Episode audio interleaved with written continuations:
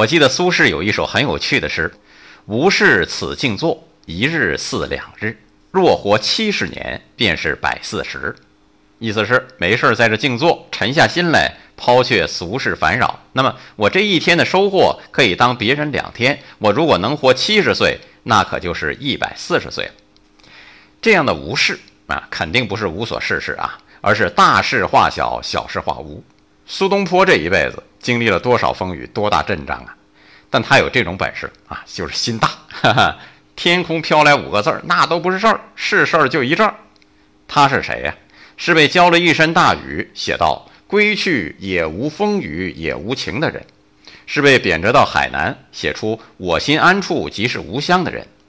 是的，我们不能掌控时间的长度，但我们可以挖掘生命的深度和宽度。我控制不了世界怎么对我，但我们可以掌握我对世界的态度。爱生活，高能量。